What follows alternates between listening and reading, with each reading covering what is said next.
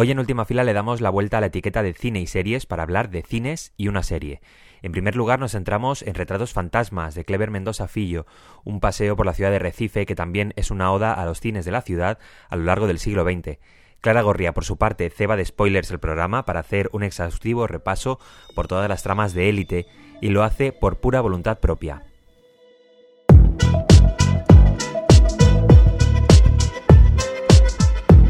Última fila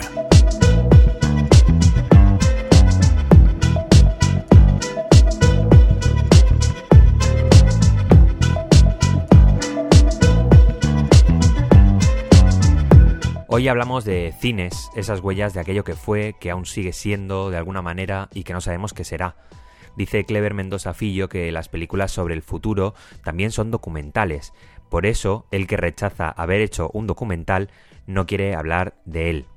Uno de los directores brasileños más estimulantes del momento ha decidido aparcar la ficción al uso para centrarse en las imágenes de archivo de la ciudad de la que nunca ha querido salir, Recife, casi en el punto más occidental de Brasil, bañada totalmente por el Océano Atlántico.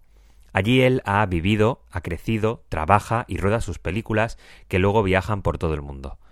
Con la intención de hacer algo a través del archivo, se encuentra que mirar al pasado es observar diferentes versiones de la misma ciudad. Donde antes había una plaza, ahora hay un rascacielos residencial. Donde antes había una escuela, ahora hay ruinas. Y donde antes había un cine, pues ahí se frena para pensar en ello. Todas estas transformaciones mmm, no solo entierran hormigón, sino también la vida que pudieron contener dentro de él. De eso los cines saben mucho, igual como Valencia, donde llegó a haber más de 70 cines y ahora se pueden contar con poco más que los dedos de una sola mano. Los cines se convierten en el eje central de este relato de retratos fantasma de ciudad que quiere contar Clever Mendoza y que refleja la sociedad que ha ido desarrollándose a lo largo del siglo XX el cine propaganda, el cine templo, el cine espectáculo, el cine cóctel, el cine centro comercial, el cine ruina, el cine escenario. Todo eso está contenido en un puñado de décadas. Dicen que el cine está destinado a morir porque ahora mismo es adaptarse o morir, pero precisamente de adaptaciones las salas de cine tienen mucho que decir. Clever Mendoza utiliza las salas de cine de Recife para contar cómo funciona el poder político, cuál fue la influencia del régimen nazi en la ciudad, cómo funcionó la industria de la distribución y ahora cómo todo está siendo arrasado por la gentrificación de las ciudades.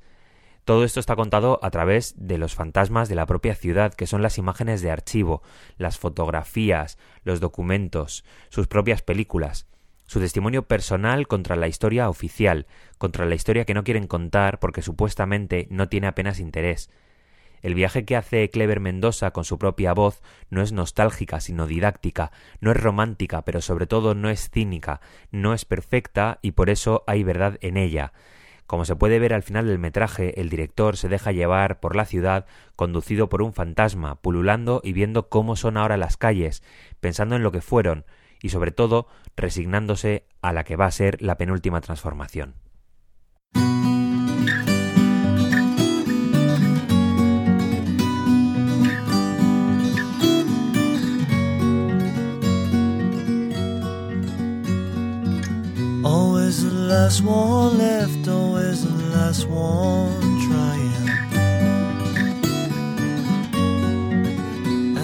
Gets too much, I never let it go.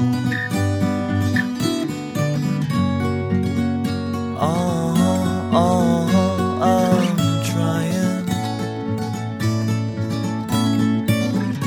Oh, oh, I'm still. I believe I can like everyone else. I wanna stay. I don't need you knowing everyone else. I stay in between.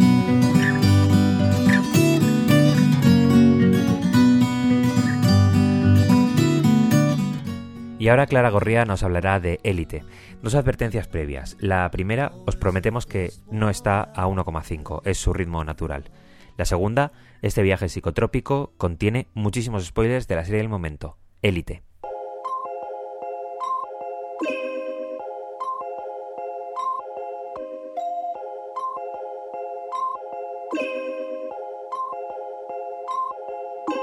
Ces visages qu'on emprunte pour un jour, pour une vie. Notre âme jamais enfoui dans les... Bueno, pues nadie lo había pedido, pero yo he decidido que como la temporada de Elite última es la temporada 8 que va a ser el año que viene y yo pensaba que Elite iba a ser el cuéntame de nuestra generación y resulta que se acaba, pues eh, puede ser dos tipos de personas. O bien la has visto y quieres acordarte de todas las temporadas y ya te las voy a contar en 20 minutos, o bien no la has visto, cosa que me parece fatal, pero dices, oye, la temporada 8 no la quiero ver. Pues no te preocupes, porque yo en 20 minutos te voy a contar todas las temporadas. Así que voy a ello.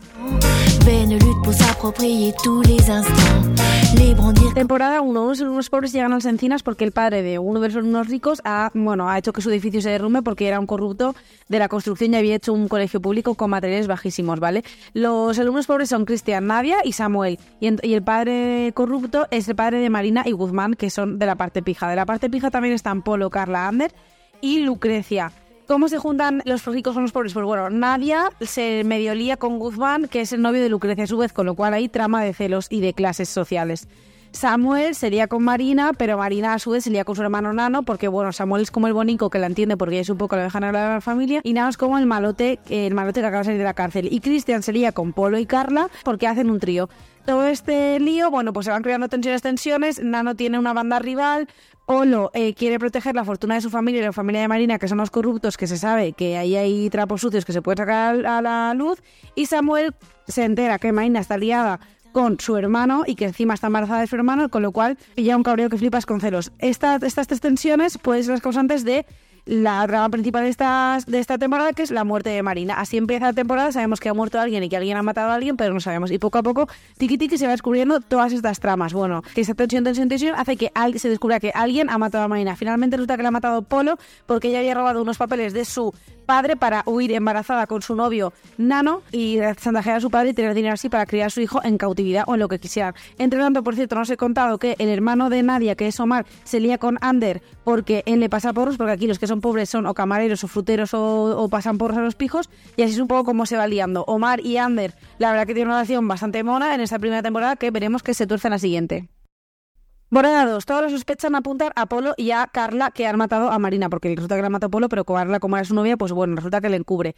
Mientras eh, pasa todo esto, la temporada empieza con, de nuevo con un flashback porque Samuel ha desaparecido. Y durante toda la temporada veremos cómo es posible que Samuel haya desaparecido. Por lo que las posibles eh, gente que ha hecho mm, desaparecer a Samuel, o bien un ajuste de cuentas con una banda narco, porque resulta que ha entrado al colegio la hija de una famosa narcotraficante, a la que él, como era globo, pues aprovechando lo de la bici, se pone a pasar drogas, total, que que igual quieren hacer un ajuste de cuentas utilizándole a él, o bien el padre de Carla, que ya previamente ha atropellado a Cristian, que era, o como recordaros, el que hace un trío con Carla y Polo, que a quiere charrar lo de la muerte de Marina porque su amigo Nano está en la cárcel, porque Cristian y Nano resulta que eran amigos del barrio, y ellos le dicen, ni de coña lo charras, te compramos un relojes, dinero, y dicen, no, no, no, eh, voy a la policía y dice, sí, pues atropello. Entonces parece que le atropella. Entonces, o bien el padre de Carla quiere hacer desaparecer a Samuel porque Samuel sabe demasiado, o bien es un ajuste de cuentas por eh, la madre de Rebeca. Rebeca es de los personajes nuevos de temporada, que Rebeca es como la narco Barbie, cuya madre mega narco es Eva Yorak que es lo mejor que le ha pasado a esta serie mm, después de Valerio Verdú.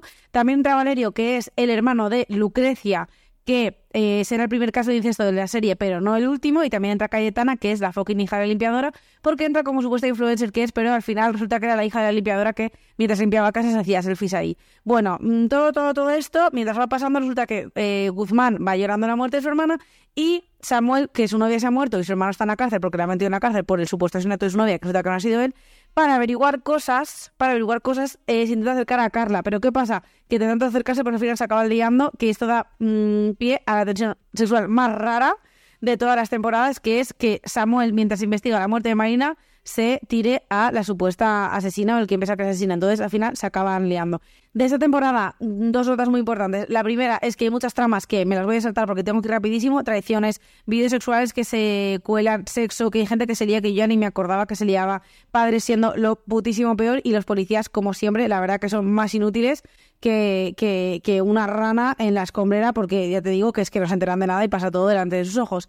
Entonces, ah, bueno, y la segunda nota es que An Polo le cuenta a Ander, que recordemos que es novio de Omar, su secreto, que es yo he matado a Marina en la piscina con el trofeo este, y Ander, en vez de contárselo a su novio y desfogarse con él, pues le empieza a tratarlo como una putísima mierda, porque claro, está súper rayado porque quiere a la policía contarlo, pero no puede y tampoco quiere involucrar a Omar. Pero lo trata fatal. Y aquí empieza el periplo de Omar liándose siempre con el tío más bueno de la serie y que todos le tratan fatal.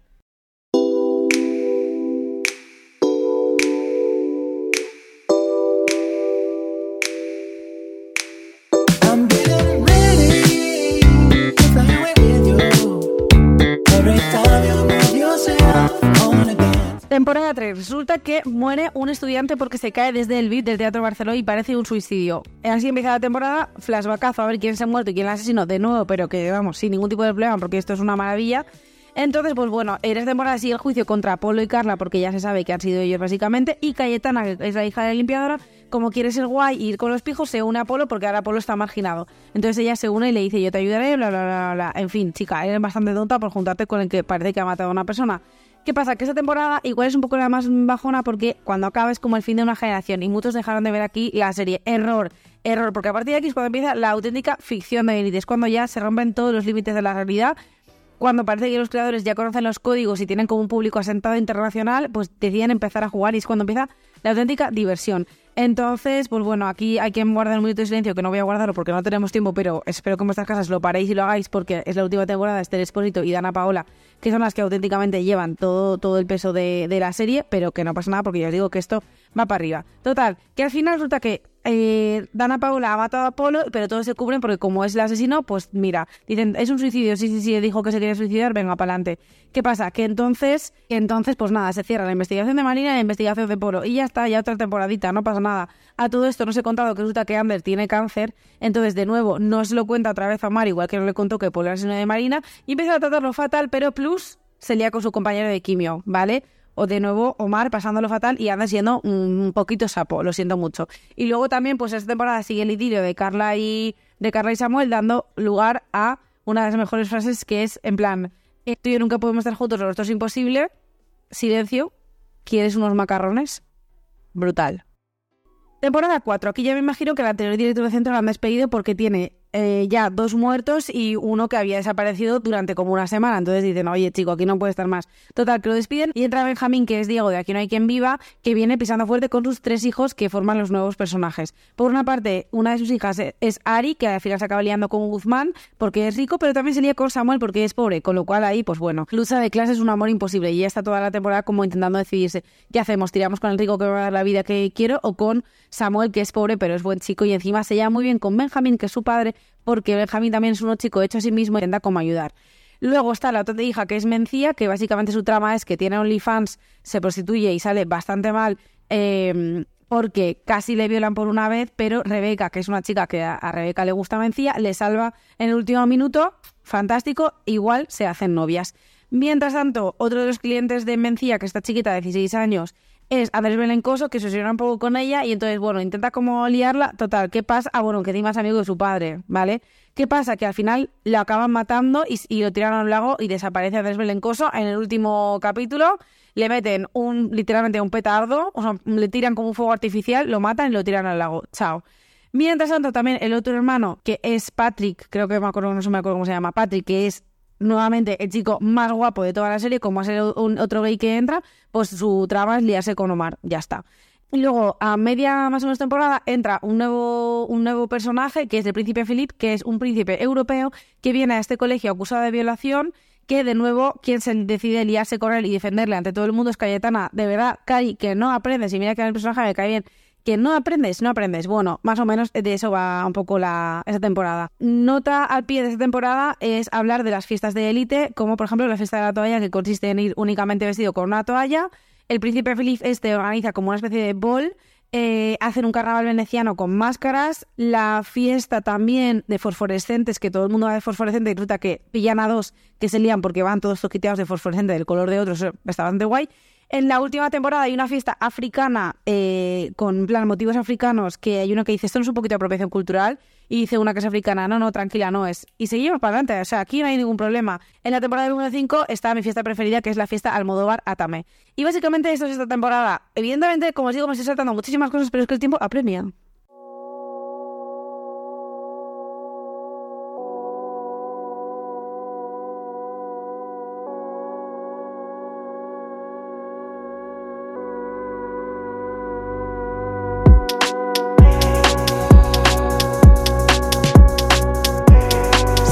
En la temporada 5 con los anteriores personajes que ya os he comentado, más personajes nuevos, eh, bueno, mm, pero personajes nuevos que son, la verdad, los vamos, más fichaje que Messi en el Godella Club de Fútbol, te lo digo. Por una parte está Isadora, que es como la reina de la noche de Ibiza, que básicamente también su trama es que no tiene padres, que vive encima de una discoteca y que también de nuevo se lía con el príncipe Felipe ¿Por qué? Porque es como negacionista de la violación y negacionista del 8M.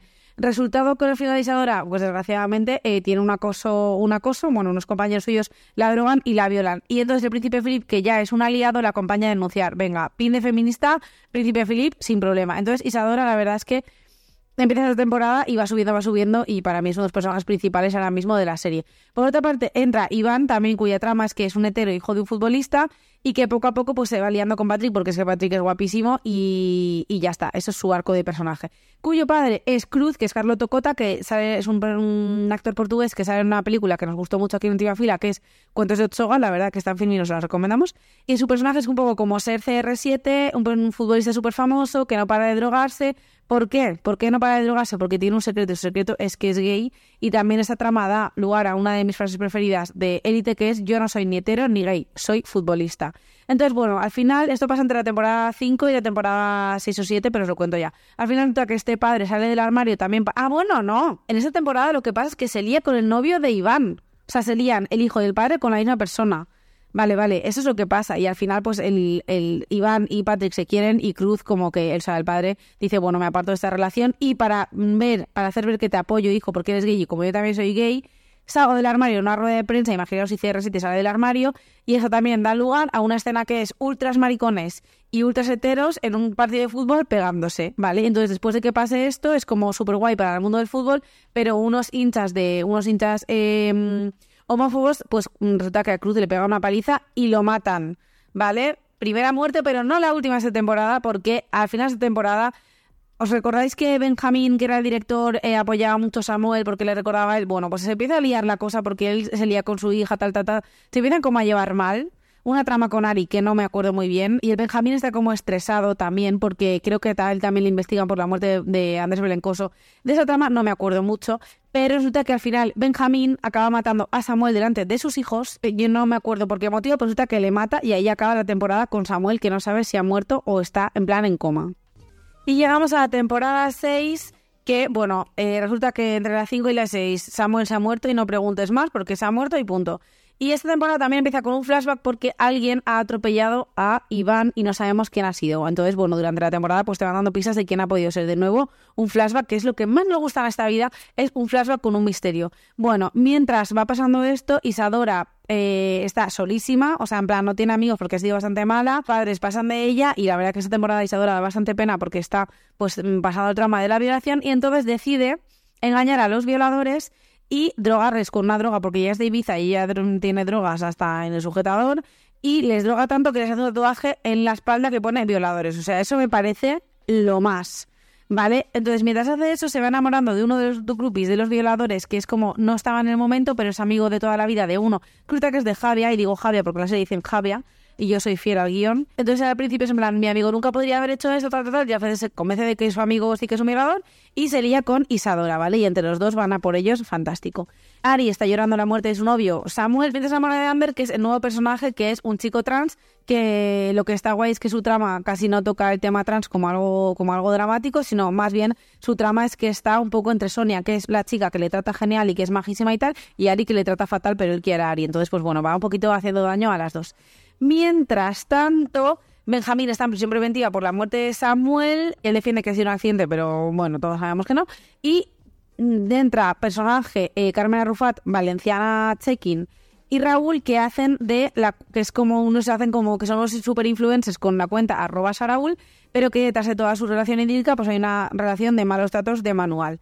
¿Vale? Entonces, pues bueno, todas estas tensiones Todas estas tensiones acaban desvelando que al final resulta que Carmen Arrufat es la que ha atropellado a Iván, pero que para ya había conseguido dejar a su novio maltratador, pero que para que le ayude en ese último momento le dice, por favor, ayúdame, he atropellado a esta persona, ayúdame a salir de esta. Él le ayuda y le dice, vale, pero ahora estás conmigo para siempre. Bueno, más o menos es un poco la, la trama, que es lo más importante de esta temporada. Bueno, Ari, Ari, Benjamín y toda su familia al final salen de la serie. No sé si vuelven a la temporada 8, pero lo más importante de esa trama es que mientras Isadora y Didac por fin pueden, eh, se han dado cuenta que se quieren y se besan en los últimos, literalmente, o sea, faltan 3 minutos y 25 segundos para que acabe esa temporada, de repente, de la auténtica nada, o sea, de la auténtica nadísima, aparece un coche y hay un tiroteo y ahí se acaba la temporada. ¿Qué? O sea, historia del cine, os lo juro, que esto es Esto es increíble, o sea, esto es increíble. Y ahora os contaré un poco de qué va el tiroteo, pero en principio, sin comerlo ni beberlo, vamos.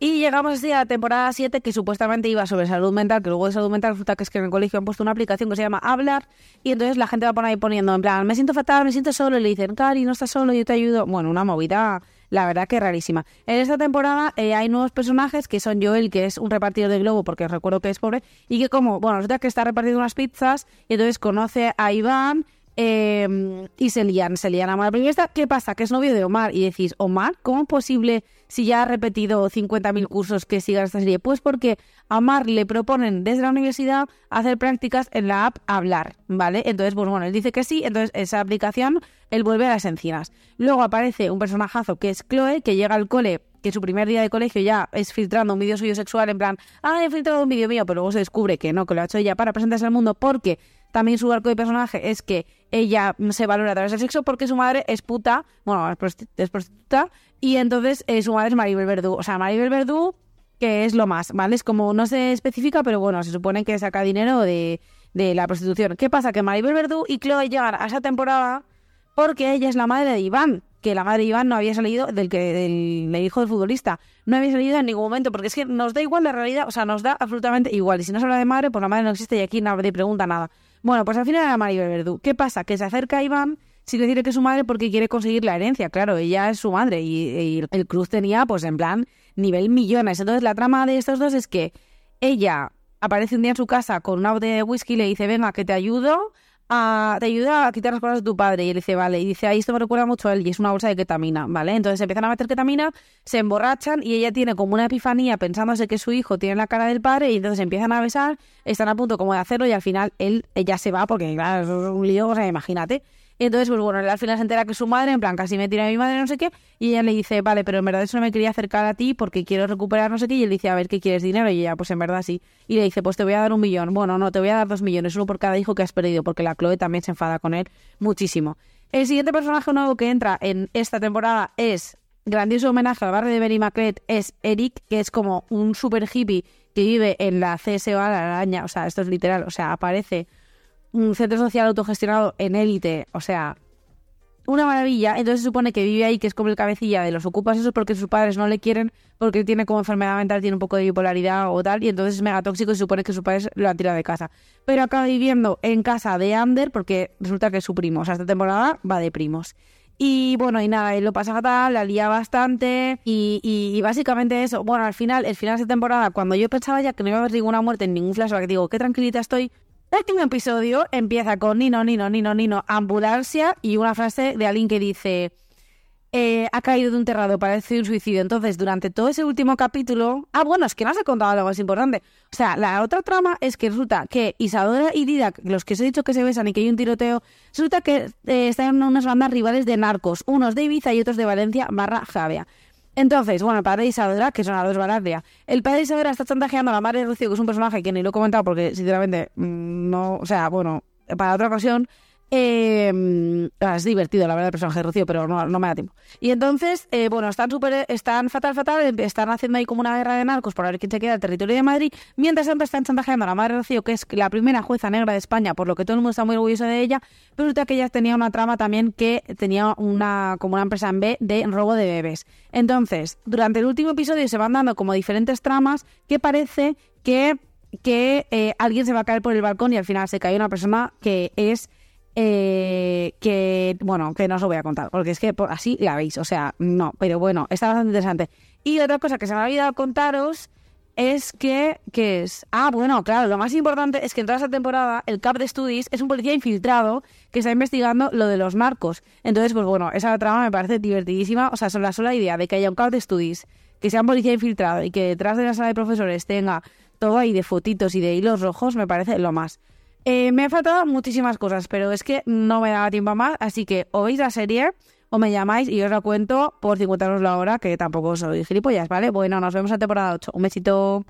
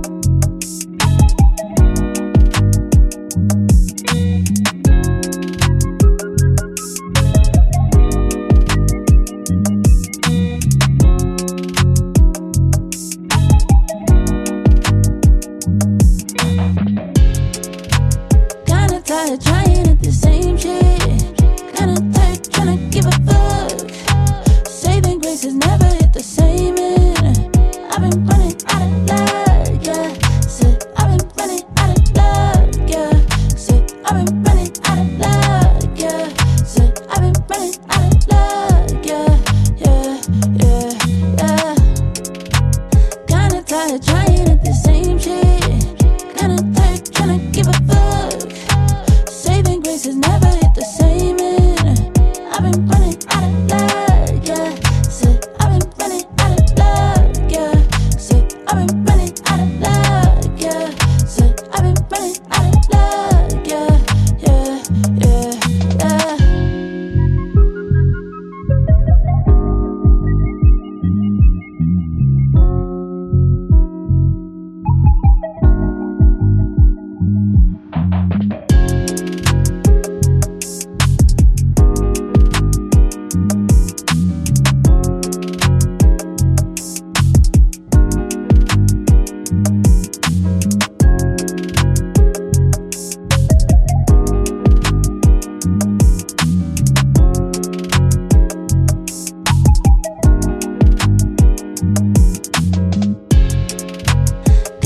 Kinda trying at the same shit.